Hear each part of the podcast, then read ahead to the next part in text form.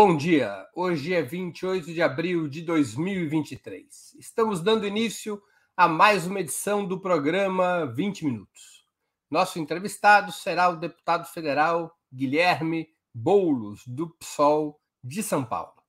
Graduado em Filosofia pela Faculdade de Filosofia, Letras e Ciências Humanas da Universidade de São Paulo, especializou-se em Psicologia Clínica pela PUC, também de São Paulo, e é mestre em Psiquiatria pela Faculdade de Medicina da USP. Coordenador nacional do Movimento dos Trabalhadores Sem Teto e da Frente Povo Sem Medo até o final do ano passado, atualmente também é presidente da Federação PSOL Rede e exerce seu primeiro mandato na Câmara dos Deputados. Bom dia, Bolos. Muito obrigado por aceitar nosso convite. Uma honra ter novamente sua presença no 20 Minutos. Bom dia, Breno, a todo mundo que está nos acompanhando aqui no Opera Mundi. Satisfação estar tá contigo de novo. E vamos que vamos, nesse cenário difícil, cheio de contradições, esse cenário espinhoso da conjuntura nacional. Você já se acostumou ao ambiente parlamentar, ao terno, à gravata? Ah, bicho, você sabe que eu tive algumas dificuldades em Brasília. Uma, eu estava falando para você aqui antes da gente começar, é aquele tempo seco horroroso que mexe com, a, com o sistema respiratório de qualquer paulista ou de quem não é de lá. A segunda foi o, o, o ambiente político. Você ter uma ideia, Breno? Meus vizinhos de gabinete, eu estou lá no anexo 4, no nono andar. Você vai no meu corredor, o dia que você for visitar meu gabinete lá, você vai ver. Eu tenho vizinho de um lado, Osmar Terra, aí do outro lado é o Zé Trovão, na frente é a filha do Eduardo Cunha, não é? E você chegando ainda lá a, a caminho do, do nosso gabinete, é, você ainda tem capitães, coronéis, bolsonaristas de todo tipo. Então, é, essa é uma outra dificuldade é, que nós estamos tendo lá para se acostumar. Mas a pior delas, eu vou te confessar, é essa história de usar terno e gravata. Eu só usava. Você não pode usar só blazer? Ah, não, esses dias, para você ter uma ideia, eu, eu, o que, que eu faço? Assim, porque a gravata fica apertando e tal. Eu, eu botava a gravata no bolso de dentro do paletó e, e na hora de falar no, na tribuna, porque você não pode subir na tribuna sem ela, eu, eu botava a gravata, né? Aí, o, o, outro dia, semana passada, a Carla Zambelli, que eu acho que não deve ter mais o que fazer, até agora está fazendo até vaquinha para as multas dela, é, pediu uma questão de ordem, dizendo que eu estava sem gravata no plenário, é, para que eu botasse a gravata. Esse é o nível da coisa, tá? Do negócio. Então tem que usar a gravata e o terno. Eu só usava em casamento, Breno. Na minha vida toda eu nunca gostei, eu acho, mas enfim. É do jogo, é do jogo. Eu, eu, em mais de 60 anos de vida, eu usei paletó e gravata as 10 vezes, é muito. Bolos, a demissão do general Gonçalves Dias do Gabinete de Segurança Institucional, depois de filmagens exibindo seu comportamento durante a intentona bolsonarista do dia 8 de janeiro, levou os partidos da base do governo a concordarem com uma CPMI, Comissão Parlamentar Mista de Inquérito, com representantes tanto da Câmara quanto do Senado, sobre o episódio. Quem ganha e quem perde com essa iniciativa que deve centralizar boa parte da vida parlamentar nas próximas semanas? Breno, primeiro, os bolsonaristas eles começaram a defender uma CPI para sustentar a narrativa alucinada é, de que teria sido uma tentativa de autogolpe. Quer dizer, de que o governo Lula, de algum modo, estaria por trás da tentativa golpista de 8 de janeiro, o que é a alucinação mais completa, porque não se respalda em nenhum fato. Né? O fato do, do general G. Dias ter ido ao palácio, aliás, as, as câmeras, depois botando a minutagem exata das câmeras internas, mostraram que ele chegou já depois, no, no momento final da coisa, do G. Dias ter ido para verificar a situação não dá nenhum tipo de respaldo ou de autorização a qualquer perspectiva de autogolpe. Se você olhar, quem é que foi absolutamente conivente com a tentativa golpista? A PM do Distrito Federal, inclusive teve intervenção federal no DF, comandada por Anderson Torres, que era ministro da Justiça do Bolsonaro até uma semana antes. Né?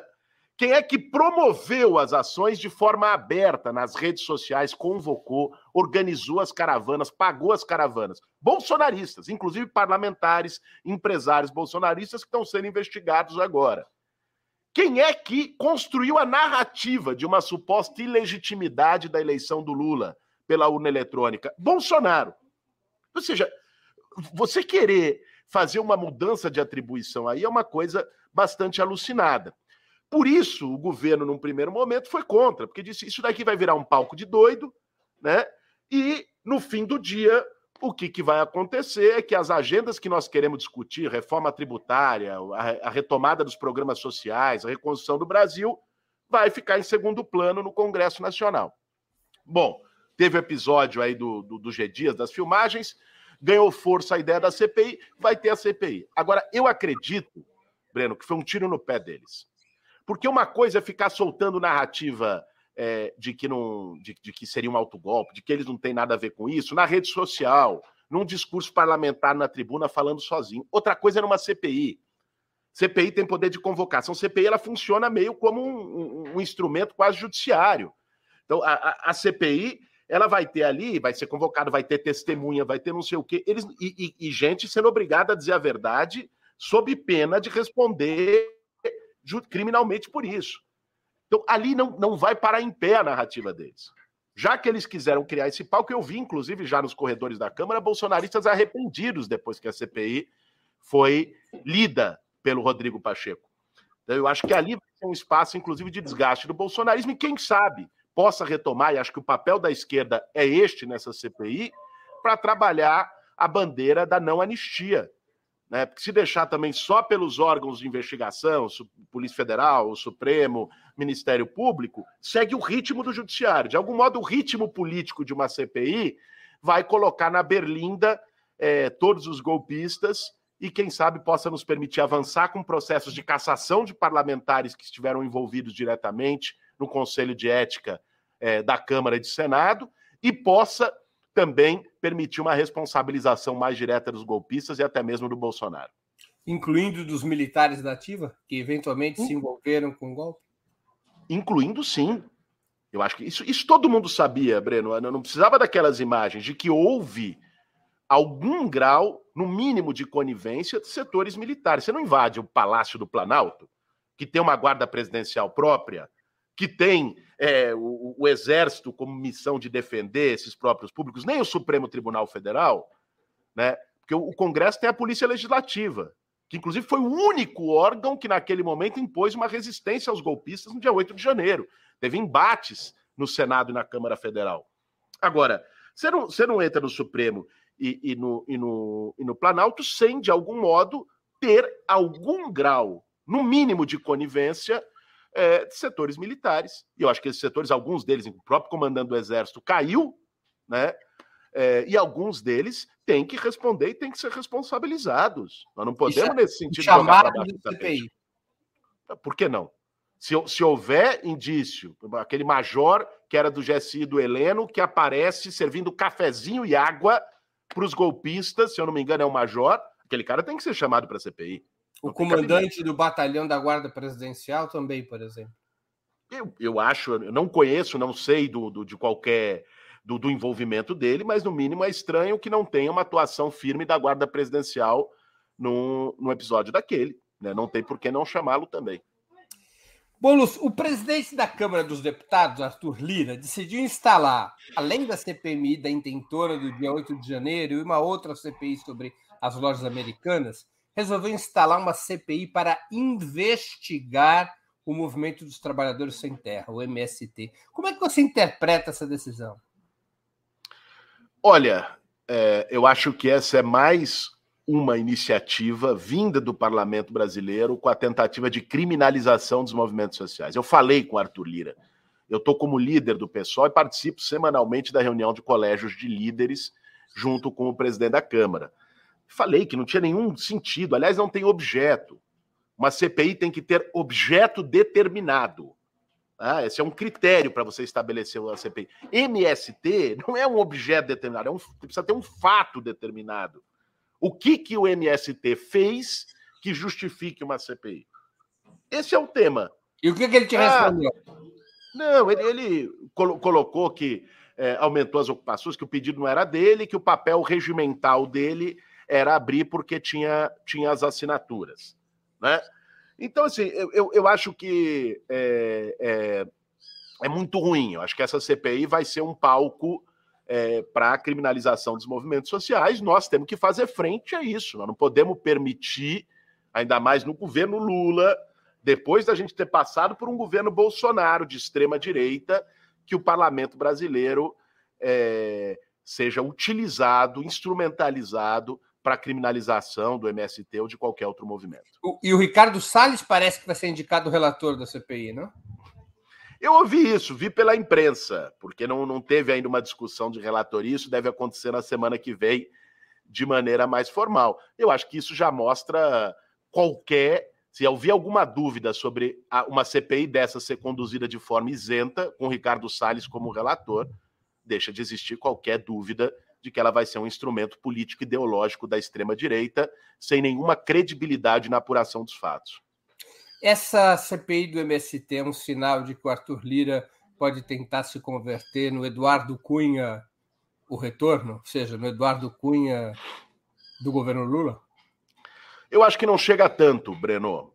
Acho que não chega tanto. Mas existe um problema, e esse é concreto, é, de organização da base do governo na Câmara dos Deputados.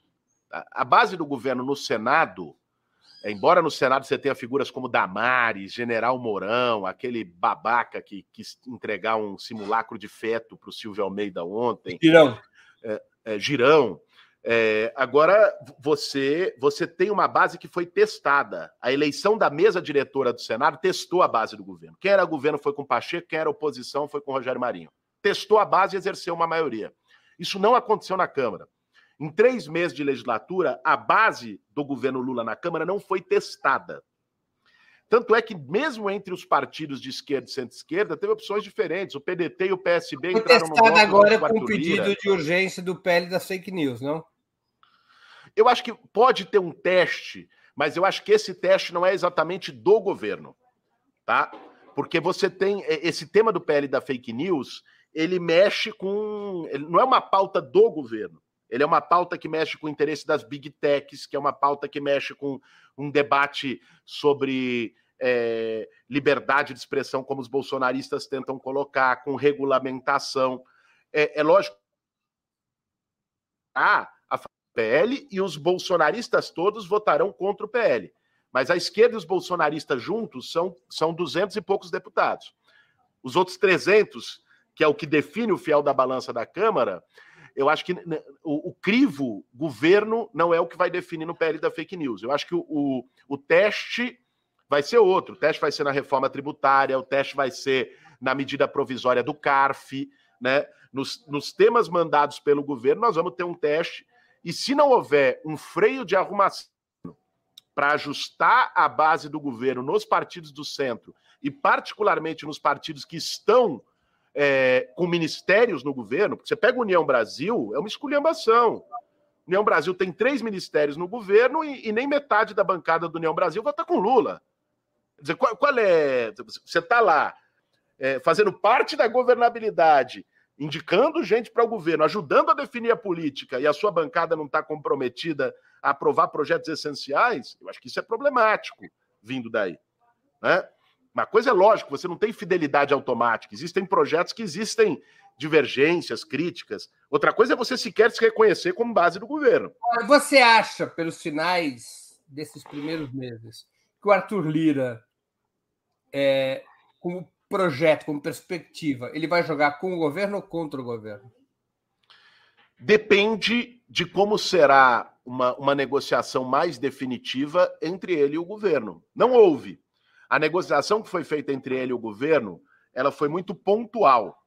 Uh, o Arthur Lira se comprometia a aprovar a PEC da transição, que deu governabilidade para o Lula nesse primeiro ano, e o governo se comprometeu a apoiar a reeleição do Arthur Lira. Essa foi a negociação que houve. Existe um conflito sobre controle das emendas parlamentares, existe um conflito sobre espaços no governo, né? É, por exemplo, o partido do Arthur Lira, o PP, não tem nenhum ministro, não é base do. não está no. Então, existe toda uma série de, de questões que estão na mesa. Então, qual é a negociação que o Lula fará com o Arthur Lira é o que vai definir o rumo que o Arthur Lira vai tomar é, em relação ao governo durante esse ano. Outro tema relevante da vida parlamentar nas próximas semanas será a discussão e eventual aprovação da nova regra fiscal apresentada pelo governo Lula. Qual é a tua avaliação sobre esse projeto? Breno, eu estou muito preocupado com esse projeto. Sendo franco contigo aqui, já disse isso publicamente em outras ocasiões, tenho dito lá na Câmara. É, eu estou muito preocupado com a maneira como ele foi apresentado. Primeiro, eu acho assim, não existia a necessidade de você colocar regras duras, por exemplo, déficit zero ano que vem, depois superávit nos anos seguintes, uma banda que tem como teto 2,5% de aumento é, do, do, do PIB para você poder é, fa fazer o investimento público, que coloca as, as é, despesas apenas como 70% do aumento das receitas. É, eu, eu, acho que tem. Não precisava. Isso pode criar, sobretudo, se não há a, o projeto de arrecadação, porque o projeto do Haddad ele tem verbalizado, é você fazer o ajuste não com corte de despesa, mas com aumento de receita. Agora, isso por enquanto ainda é contar com o ovo dentro da galinha. Nós não temos a garantia de que vai haver este aumento de receitas. E se você aprova uma regra fiscal rigorosa nesse sentido, se não houver o aumento de receitas que está sendo pensado, isso vai impactar em corte de despesa.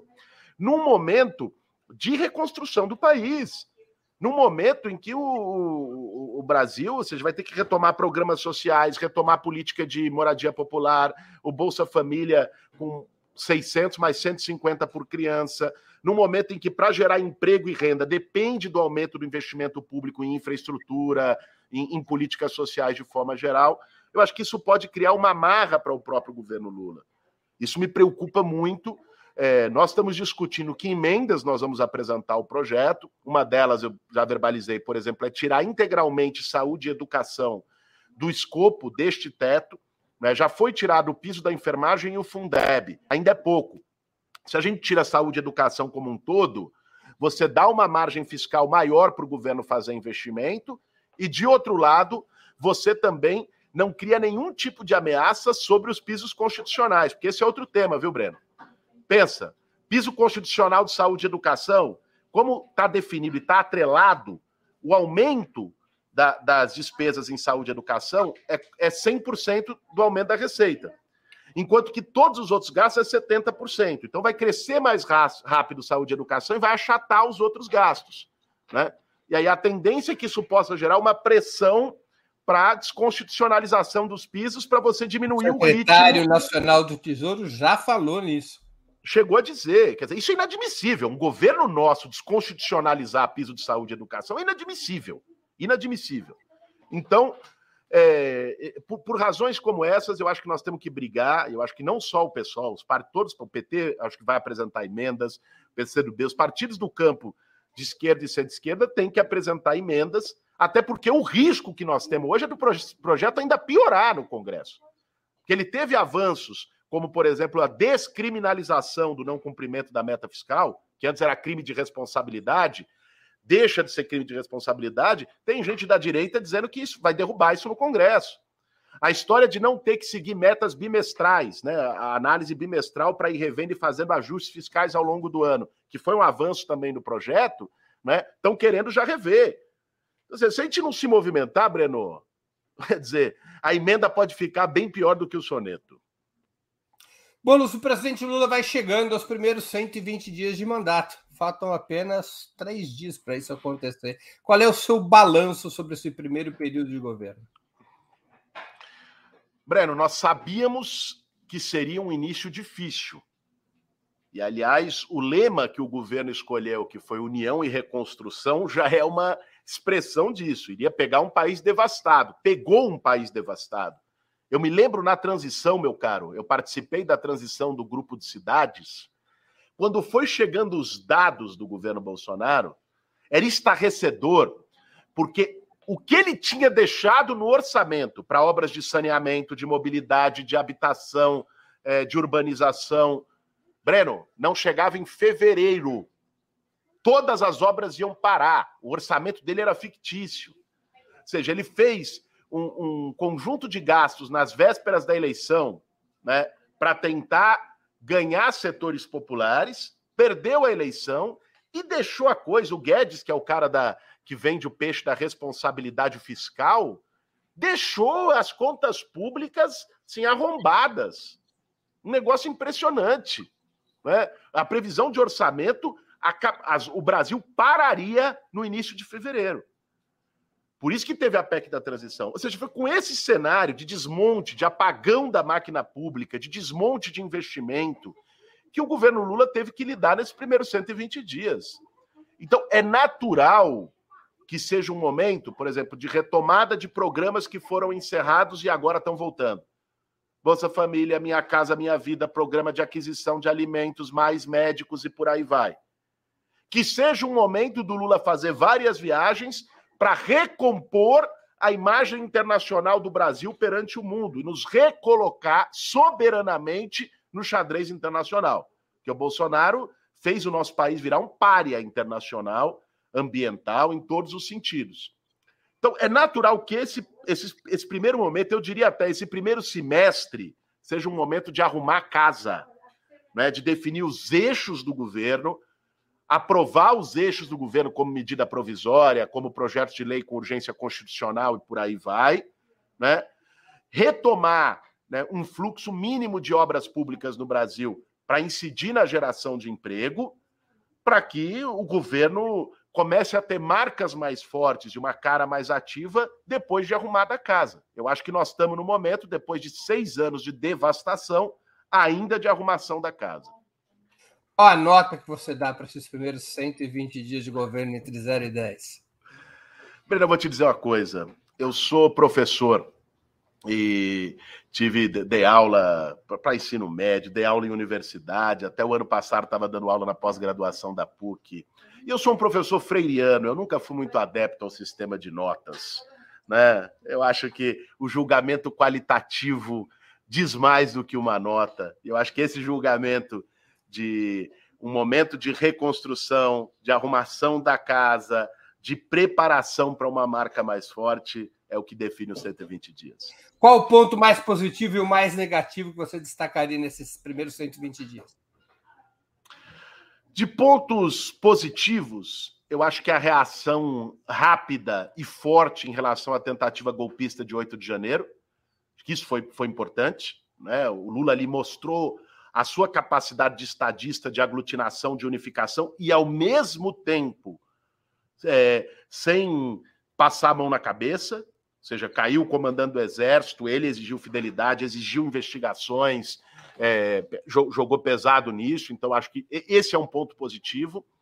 Segundo ponto positivo, acho que a, a postura do Lula em relação a alguns embates que no governo anterior nas oportunidades de governo anterior, ele evitava, por exemplo, esse tema dos juros, que é crucial para o governo. Eu vi boa parte da mídia dizendo como Lula vai fazer isso. Tal. Poxa, eu acho que é papel do presidente da República trazer o debate público. Depois você viu as pesquisas, 80% da população concordava com Lula que tinha que fazer um enfrentamento para baixar os juros. Nós temos um cavalo de Troia no governo hoje. Um cavalo de Troia que quer sabotar o crescimento da economia. Então, Acho que esse foi um ponto positivo. A recriação dos programas sociais foi muito importante. O que, eu destacaria como pontos de preocupação? É, acho que a, a, a, dificuldade ainda, a derrapagem para construir uma base no Congresso Nacional, acho que esse é um ponto de sinal amarelo de, de, de preocupação é, que pode trazer dificuldades para o governo, já está trazendo essa coisa de CPI do, do, do MST, ou seja, é, de desidratar determinados projetos do governo. Eu acho que isso é, é, é, é bastante preocupante e eu acho que é um, um, alerta que precisa ficar. E talvez um outro ponto de preocupação é uma certa morosidade. É, na, não, quando eu estou vendo a pergunta, é cavalo de Troia, estou falando, obviamente, do Campos Neto, né, presidente do Banco Central, que mantém as taxas de juros de 13,75% ao ano. Acho que ele é o grande cavalo de Troia que foi colocado pelo Bolsonaro é, no, no, Banco Central. E a, o, o, outro ponto de preocupação é esse, uma, uma, certa morosidade das coisas andarem. Eu acho que ainda não se acertou um ritmo de núcleo duro do governo ali entre Casa Civil e os ministérios. Percebo isso me reunindo com os ministros, que ainda está tendo uma. ainda não azeitou né, a, a, a capacidade de execução do governo. Só tem ponto de preocupação, não tem ponto negativo? Esses pontos de preocupação são os negativos, Breno, de colocados de uma forma elegante e eufemística. Qual é a relação do PSOL, seu partido, com o governo Lula e a base parlamentar? O, o PSOL é base de apoio do governo Lula. Né? Foi definido pelo seu diretório nacional, foi definido por ampla maioria pela sua bancada federal pessoal compõe a base do governo Lula. Né? Esse é um, um, ponto de partida da discussão. Agora, lógico, como qualquer partido que compõe a base, é, isso não significa que o pessoal não tenha críticas, ponderações é, e questionamentos a posturas do governo. A exemplo do arcabouço fiscal. Ah, o arcabouço fiscal, a bancada do pessoal fez um seminário e tomou um posicionamento bastante crítico ao arcabouço fiscal, do qual eu compartilho. Tá? Então, ser base do governo significa, é, inclusive, o compromisso de ajudar o governo a dar certo. E a gente acha que uma política como essa pode criar um problema para o governo e não ajudá-lo a dar certo. Vai ter momentos de diferença, isso é natural, ainda mais numa coalizão tão ampla como é a coalizão de sustentação ao, ao governo Lula. Agora, o pessoal é base de apoio do governo, está comprometido com a reconstrução do Brasil e com o sucesso do governo Lula. Boulos, você recentemente participou em Santiago do Chile de uma reunião, de uma articulação eh, cujos personagens principais são o próprio PSOL, o presidente chileno Gabriel Boric o presidente da Colômbia Gustavo Petro, as forças políticas que apoiam Gabriel Boric, partes das forças políticas que apoiam Gabriel Boric, que apoiam Gustavo Petro a imprensa apresentou essa articulação como uma reunião dos, da esquerda democrática na América Latina, que seriam aqueles setores que não estariam concordes com o fato do Foro de São Paulo, articulação já mais antiga, da qual está o PT, não estariam concordes setores com a política que o Foro de São Paulo tem em relação a Cuba, Venezuela e Nicarágua, e tampouco em relação à postura do Foro de São Paulo em relação à guerra na Ucrânia. É, é isso mesmo? Essa articulação é uma articulação do que se poderia chamar uma esquerda democrática na América Latina? Breno, é, essa não é uma articulação que se construiu em contraponto ao Fórum de São Paulo, como parte da imprensa pretendeu colocar. Deixando isso de forma muito clara, participei dos debates e coloquei isso que eu estou te dizendo aqui nos próprios debates. Né? Se o objetivo é estabelecer um contraponto, inclusive ao setor hegemônico da esquerda latino-americana, não acho que isso tem, tem muito sentido que vá para frente, ainda mais no momento de avanço da extrema-direita no continente e no mundo, em que em todos os países nós estamos construindo unidade entre os, os vários segmentos e forças da esquerda. Isso não, não, faz, não faria sentido algum né, ser um anti-foro de São Paulo ou qualquer coisa do gênero. É, a proposta, e eu acho, acho que é muito muito boa, inclusive, desses espaços. Inclusive, tinha, tinha figuras, aliás, a conferência principal foi do Álvaro Garcia Lineira. Álvaro Garcia Lineira, que foi, eh, participa do Foro de São Paulo, foi vice-presidente do Evo Morales na Bolívia. Ou seja, acho que isso já desmonta algumas teorias conspiratórias. É, o, que, o que se construiu lá foi criar mais um espaço de reflexão estratégica para a esquerda latino-americana, que eu acho necessário que se tenha. Nós estamos num, num, numa, numa sinuca de bico. Extrema-direita cresce. Nós tivemos o primeiro ciclo é, progressista na América Latina com os seus sucessos, êxitos, também com os seus limites. É, e esta segunda onda, o que se desenha como a segunda onda progressista, que é Lula, que é Fernandes na Argentina, que é Petro na Colômbia, que é Boric no Chile, é, com toda a sua diversidade, essa, essa segunda onda é, progressista ainda não conseguiu construir uma identidade política. A primeira onda foi construída é, também muito numa conjuntura internacional determinada. Não havia, naquele momento, as forças de extrema-direita como ameaça. Você tinha um cenário econômico da China crescendo muito mais e com um boom das commodities. Né, o que sustentou economicamente aqueles processos de combate à desigualdade foi muito é, o processo de exportação de, de commodities. E agora nós temos um cenário econômico internacional diferente, um cenário político diferente, é, e nós precisamos refletir sobre quais os rumos desta segunda onda de progressismo na América Latina. Esse foi um espaço para discutir isso. Agora, o, mas o recorte foi a questão democrática, como setores da imprensa informaram? Não, porque, mas assim, que não entendo, porque por exemplo, tinham... Por exemplo, o Gabriel Boric claramente define uma posição de crítica à Venezuela, Cuba e Nicarágua e apoia a Ucrânia. Você não, concorda ali, com essas posições do Gabriel Boric?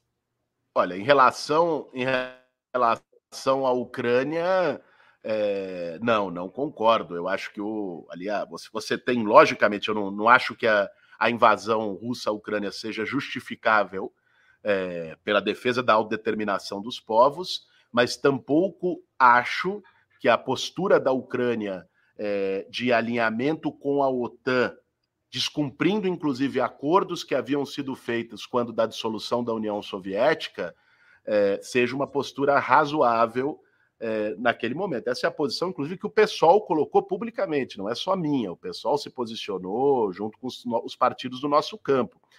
Em, em, em relação a, a, aos processos que você mencionou, que eu acho que são diferentes entre si, né? É, Nicarágua, Venezuela, não é a mesma coisa, não é a mesma coisa que está acontecendo. Nós temos nossas críticas. Eu já coloquei mais de uma vez, o pessoal já colocou é, também mais de uma vez as críticas que tem, mas não são essas críticas que justificam a construção de um outro espaço de articulação latino-americana em relação ao Foro de São Paulo. Então, o eixo foi criar um ambiente, um espaço de discussão estratégica sobre a segunda onda progressista. Bolos, vamos Aliás, recap... vale dizer, espera um pouquinho, vale dizer claro, claro. Que, que tinha uma deputada federal do PT, né, não foi apenas do PSOL, a deputada federal Ana Pimentel, de Minas Gerais, estava lá e participou conosco. Bolos, vamos recapitular um fato. Como foi e como está o acordo com o PT quando você retirou a sua candidatura ao governo de São Paulo para que esse partido te apoie na disputa da prefeitura em 2024? Breno, nós firmamos um acordo, ele foi público, foi verbalizado, inclusive, publicamente pelo presidente Lula, num, num, evento que nós fizemos lá em Santo André, num conjunto construído pelo MTST. Foi verbalizado mais de uma vez pelo Haddad durante a sua candidatura ao governo. Foi verbalizado pelo Luiz Marinho, pela Gleisi Hoffmann, por todos aqueles que é, fizeram parte da construção do acordo. Agora, é natural que haja preocupações e a necessidade de você também fortalecer e construir esse acordo com a base, a militância do PT no município. Eu, eu, tenho consciência de que não é fácil. O PT é o maior partido de esquerda, sempre teve candidato à prefeitura de São Paulo. São Paulo é a maior cidade do Brasil. Então, eu não quis, em nenhum momento, construir esse acordo como se fosse uma coisa de cima para baixo. Então, fui me reunir com a executiva municipal do PT, me reuni com praticamente todos os vereadores do PT, todos os deputados estaduais eleitos na capital, todos os deputados federais eleitos com força na capital. Né? Tive várias reuniões nesse processo com o Laércio, que é o presidente municipal do PT, para que a gente construa de uma forma que seja razoável para todos, para que o PT, inclusive, se sinta parte seja parte da campanha. Nós não precisamos, para ganhar a cidade de São Paulo, não, não precisamos apenas de, de o PT estar formalmente junto, nós precisamos da militância do PT capilarizada em todas as periferias, acreditar no projeto e estar tá construindo junto, ser parte. E é isso que nós estamos fazendo neste momento, fazendo, construindo esse diálogo, não só com o PT, com o PCdoB, com o PV, com a rede, buscando o PDT, buscando o próprio PSB, buscando partidos do nosso campo que é, tenham a disposição de participar de uma frente progressista na cidade de São Paulo para que a gente tire a cidade do abandono. Você mora em São Paulo também, Breno. É, eu acho que eu nunca vi. Eu nasci, fui criado e vivo em São Paulo há 40 anos. Eu nunca vi a cidade tão abandonada, talvez período Celso Pita. Você anda, a zeladoria da cidade é um caos, é cratera para todo lado, é nenhum semáforo funciona, é lixo para todo lado. As pessoas, a população em situação de rua sendo tratada como se não fosse gente. Não é? Você tem é, quer dizer, 34 bilhões de reais em caixa. Não é por falta de dinheiro, é inexplicável. É uma incapacidade de gestão e um prefeito que apoiou Bolsonaro, né? apoiou Tarcísio aqui na capital. É, você deve ter um candidato bolsonarista, o próprio Ricardo Salles deve ser esse nome.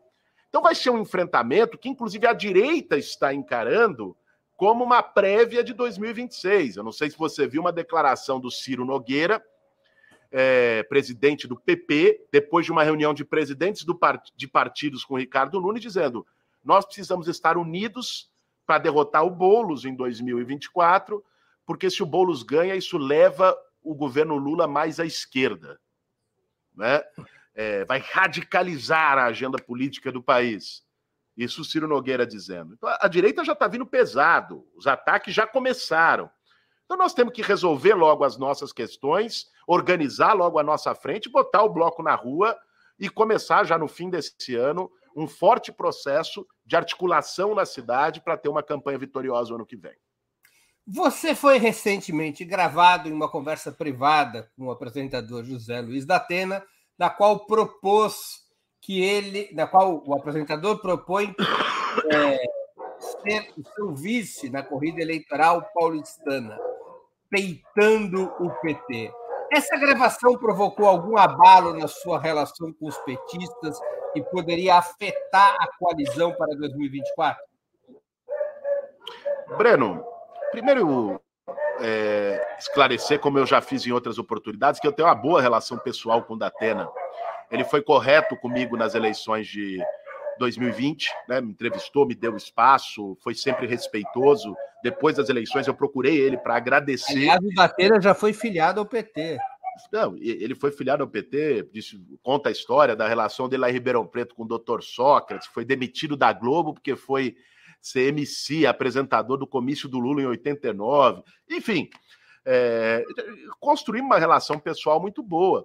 Agora, eu, eu sempre disse para ele, na, naquela conversa, e também é, ele próprio disse publicamente no seu programa, depois comentando aquela conversa, que aliás, um vazamento de uma conversa privada é sempre algo lamentável, é, colocando que ele, enfim, sabia que o meu vice é do, isso é parte do compromisso que nós firmamos, é uma questão de razoabilidade. Existiram algumas figuras no PT que eu acho que tentaram, que já estavam incomodadas com o acordo, não gostavam do acordo, é, e que tentaram se utilizar dessa situação para criar uma, um tensionamento. Mas eu acho que isso não prosperou, Breno. As conversas continuam e acho que em breve a gente vai conseguir é, finalizar esse, esse entendimento e já, já construir uma coordenação de pré-campanha o mais rápido possível. Há uma carta de vereadores petistas de São Paulo à direção nacional do partido propondo que fossem abertas negociações para você se filiar ao PT e disputar as eleições por essa legenda. Há alguma chance disso acontecer? Não, Breno. Isso não foi colocado em nenhum momento na mesa, em nenhuma das conversas. É, eu sou filiado ao PSOL, pretendo ser candidato no ano que vem pelo PSOL, mas compreendo e sou solidário às preocupações da bancada do PT de que não haja é, uma desidratação da bancada do PT. Isso seria ruim para todos nós, não só para o PT. Qual é o receio? Como não vai haver um puxador, como houve o Suplicy na última eleição, e como não terá pela primeira vez candidato majoritário, da bancada encolher. Eu, eu já coloquei isso para o Laércio e para os vereadores, inclusive, do, do, meu comprometimento. Eu não serei um candidato apenas do PSOL, eu pretendo ser candidato de uma frente, né? né? De uma frente que ajude todos os partidos dessa frente a eleger os seus vereadores, né? a, a, a fortalecer esse processo, até porque nós pretendemos ganhar a eleição e precisamos, ganhando a eleição, ter uma base progressista significativa para exercer o nosso projeto de cidade. Então, estamos em diálogo. Agora, essa possibilidade que foi aventada nunca esteve na mesa nessa e se negociação estiver na mesa, 2024. E se o PT Não. te disser para você, para manter o acordo, você tem que ir para o PT. Eu não acredito que isso ocorrerá porque eu tenho confiança nos interlocutores do PT que firmaram o um acordo. Acordo se firma, Breno, depois não se vem com jabuti posterior a um acordo. Isso não existe. É, e acho que sequer os interlocutores com quem eu tenho conversado e que sustentam o acordo é, veem isso com razoabilidade. Você tem na cabeça um nome ou um perfil do vice ou da vice ideal para compor a chapa? Breno, não, essa discussão ainda não começou a ser feita. Eu acho que ela vai ser feita a partir do final do ano, né? já com uma formalização de apoio, já com uma é, construção dos partidos que vão estar com a gente e a gente buscar construir é, uma, um nome para vice-prefeitura que é, nos agregue, fortaleça a chapa e fortaleça a possibilidade da gente ganhar as eleições em São Paulo. Mas esse debate ainda não aconteceu. Você tem partido, gênero, etnia, atividade profissional? É, não, partido tende a ser do PT. Né? O, o PT é, é, é, o maior partido do nosso campo, já não terá a cabeça de chapa. É natural que o PT reivindique e tenha é, o, a, a candidatura a vice certo? Agora, o perfil, Breno, eu, eu prefiro ainda não é, colocar, verbalizar, porque eu acho que isso não ajuda nos processos de diálogo e negociação. Né? Se falar, falar, ah, eu quero um vice que seja assim, assim, assim, assado, seja, isso não, não contribui para que a gente construa um processo de negociação que seja o mais harmônico possível e que todo mundo se sinta representado. Por fim, nossa última pergunta de mérito, que a gente já está se aproximando do final da entrevista. Como é que você projeta a disputa eleitoral paulistana? Já é possível fixar o cenário de quem estará na disputa e com quais alianças? Eu acho que nós vamos ter, é, do lado da direita, duas candidaturas fortes.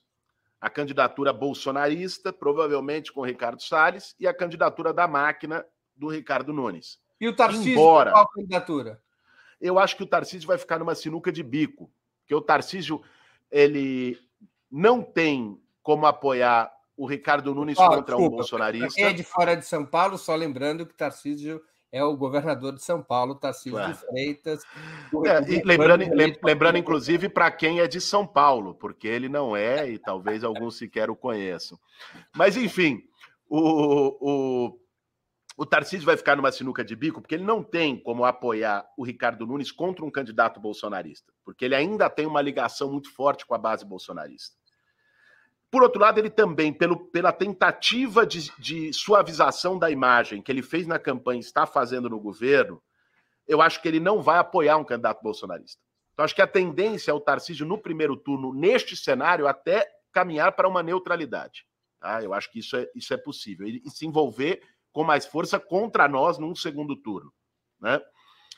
É, você vai ter o candidato da máquina, o Nunes, hoje ele é muito mal avaliado. 61% da cidade não sabe o nome dele, mas tem máquina. Nunca se pode subestimar a máquina, ainda mais São Paulo com tanto recurso. Do lado de cá, nós espero que a gente tenha a nossa candidatura com uma ampla frente. Existe a possibilidade da candidatura da Tabata Amaral. Ela se colocou no jogo pelo PSB eu ainda tenho a esperança que a gente consiga construir algum grau de unidade com o PSB, que está na base do governo Lula, que tem a vice-presidência da República. Mas, se não for possível, é, também vou tratar com respeito a candidatura do PSB. O que vai acontecer com a antiga base do PSDB aqui em São Paulo?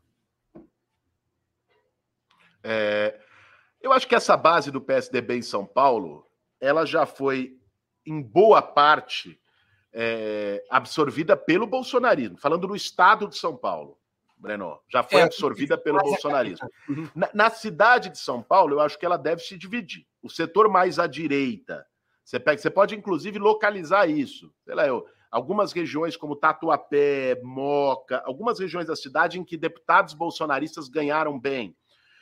Era uma base historicamente tucana que deve ir para o candidato bolsonarista.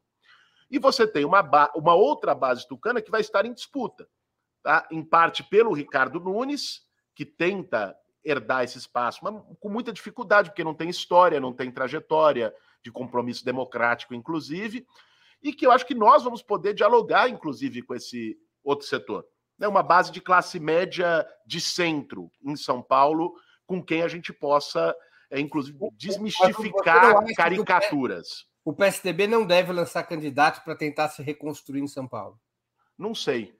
Eu acho possível, inclusive, que lance, porque se o Ricardo Nunes continuar é, acenando só para o bolsonarismo, como ele tem feito para tentar desesperadamente evitar uma candidatura bolsonarista, eu acho que o PSDB pode lançar um candidato próprio. Tem aqui um espectador perguntando se a sua candidata a vice não seria Ana Estela Haddad. Denilson Feitosa que... Sancho. A vice de Bolos pode ser a Ana Estela Haddad? Eu tenho o maior respeito e admiração pela trajetória da Ana Estela, né? E uma, e uma boa relação pessoal com ela. Como eu te disse, eu acho que esse debate tem que ser feito mais para frente.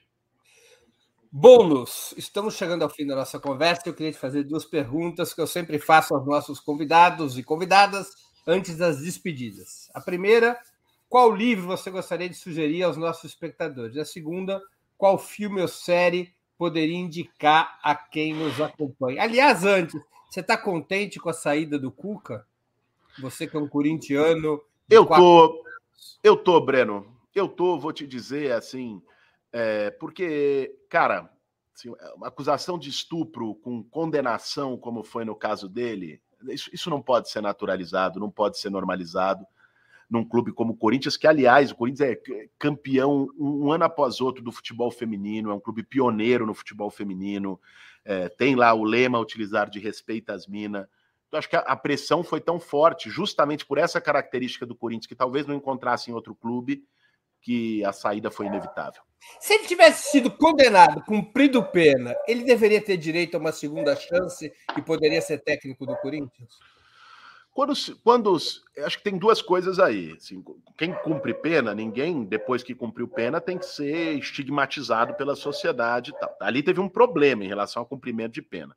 Não cumpriu. Segunda, é, a segunda coisa é que, cara, uma função como essa, ser técnico é objeto de, de admiração, é objeto de. Tem muita coisa envolvida. Então, eu acho que não é um emprego normal. Tá? Isso precisaria ser considerado também nesse caso, a título de exemplo. Vamos lá. Livro, filme, série? Livro. Eu, eu até tinha me perguntado mais cedo, pô, o Breno vai pedir para você indicar um livro. É, e eu pensei, um livro que eu estou agora relendo pela terceira vez, do, do saudoso Lúcio Kovarik, que é a Espoliação Urbana. Eu estou lendo agora muita literatura sobre São Paulo, sobre história de São Paulo. Esse livro já, já, já tem algumas décadas da sua publicação, acho que hoje só se encontra em sebo, mas é um livro muito bom que conta a formação urbana de São Paulo pela especulação imobiliária, a formação das periferias com o que ele chama de modelo periférico e os loteamentos clandestinos, e, e como se criou essa lógica de exclusão na cidade de São Paulo. É, e claro, é, ele usa São Paulo como exemplo, mas é meio que um, um, um, modelo da forma como as metrópoles brasileiras cresceram. Recomendo a muito. Urbana, de Lúcio Kovarik, editado pela Paz e Terra. Filme e série? Série, eu vou indicar uma série, é, talvez que, que as pessoas não. Rafael Bolos indicando uma série coreana. Pois é, eu vou indicar uma série coreana que eu estou terminando de assistir junto com a Natália, que é a Queen Maker. Eu não sei se alguém está assistindo, ela é nova na Netflix. Eu estou achando sensacional. Né? Ela, ela, assim, mostra. Eu sempre tive muita dificuldade com série coreana por uma coisa de expressão. Eles se expressam, é né? outra cultura, se expressam de uma forma diferente e tal. Mas eu estou começando a, a me apegar, e essa em particular, ela mostra um, um grande conflito entre trabalhadores e poder econômico é, e a disputa da prefeitura de Seul a partir de várias artimanhas políticas e da influência dos setores é, econômicos mais fortes e mais duros no processo político. Recomendo muito. Recomendo muito. Filme. No filme eu não, eu não tinha pensado num, mas se tivesse que pensar num de cara aqui, indicaria, assim como o livro, mais antigo, porque eu assisti, reassisti recentemente junto com a minha filha mais velha, o Que Horas Ela Volta. Sabe, ontem foi dia da trabalhadora doméstica, inclusive, é, o, a Ediane Maria, que foi empregada doméstica, primeira doméstica eleita deputada estadual, hoje deputada estadual de São Paulo, foi lá para Brasília junto comigo, participar de eventos e tal. E, e minha filha está assistindo na escola, o que horas ela volta? Que eu, idade eu, estão eu, as filhas, Bolos? A, a Sofia, mais velha, tem 13 e a Laura tem 11. E aí, com 13 anos, ela está assistindo e gerou um baita debate. Então, eu, para quem não assistiu, acho que a maioria dos nossos espectadores já devem ter assistido, mas para quem não assistiu, o clássico, que, que horas ela volta, recomendo volta. muito. Muito bem. Bolos, eu queria agradecer muito pelo seu tempo, sei que tua vida está corrida, e agradecer por essa conversa muito informativa. Muito obrigado por ter aceito o nosso convite. Obrigado, Breno. Valeu, meu cara. Eu estou na correria porque eu estou aqui numa ocupação do MTST na Zona Sul de São Paulo, a Vila Nova Palestina. Nós estamos recebendo um grupo de professores, estudantes, urbanistas aqui fazendo uma conversa. Deu uma parada no papo para a gente poder Tá bom. Obrigado, Bolos. Obrigado e boa sorte. Eu também agradeço a todos e todas que assistiram a esse programa, em especial aqueles e aquelas que puderam fazer contribuições financeiras ao nosso site e ao canal de Ópera Mundi no YouTube. Sem vocês, nosso trabalho não seria possível e não faria sentido. Um grande abraço a todos e a todas.